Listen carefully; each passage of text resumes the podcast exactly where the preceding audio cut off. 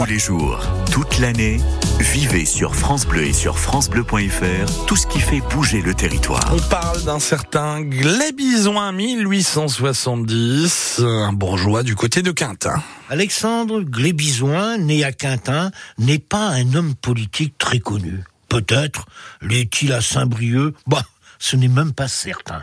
Pourtant, une place de la ville honore sa mémoire. Au musée, on trouve son buste en marbre et en 2014 a été imprimé un timbre à son effigie. Alors, qui était ce glébizouin né à Quintin en 1800 dans une riche famille de négociants en toile de marine? Alexandre est un fils de bourgeois résolument républicain.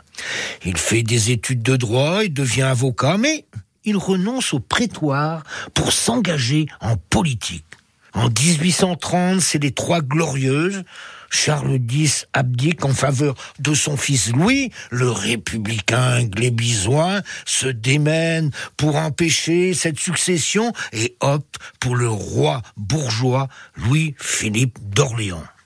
En 1831, il est élu député de l'Oudéac et il sera réélu durant tout le règne de Louis-Philippe. À l'Assemblée, il siège sur les bancs de l'extrême gauche. Il combat le pouvoir en place, il le harcèle, se bat contre la surtaxation du sel et s'oppose au retour des cendres de Napoléon Ier. Les idées bonapartistes, dit-il, sont une des plaies vives de notre temps. Elles représentent ce qu'il y a de plus funeste pour l'émancipation des peuples et de plus contraire à l'indépendance de l'esprit humain.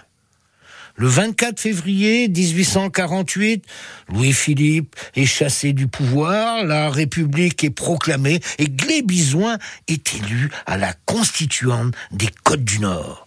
Il combat à l'Assemblée Napoléon III et se fait le promoteur des voies ferrées et le défenseur du service public de la poste.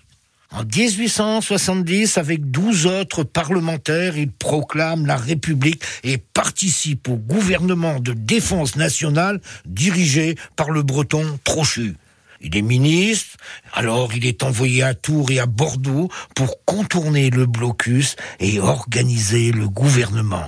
En 1871, il ne retrouve pas son siège de député alors, tout en restant conseiller municipal de Saint-Brieuc, il renonce à la politique.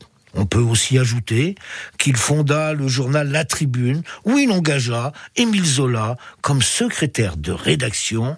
En novembre 1877, il décède à Saint-Brieuc. Merci Louis Hildas de nous avoir raconté euh, son histoire assez folle à 7h54 avec vous. Notre correspondant de météo est prête.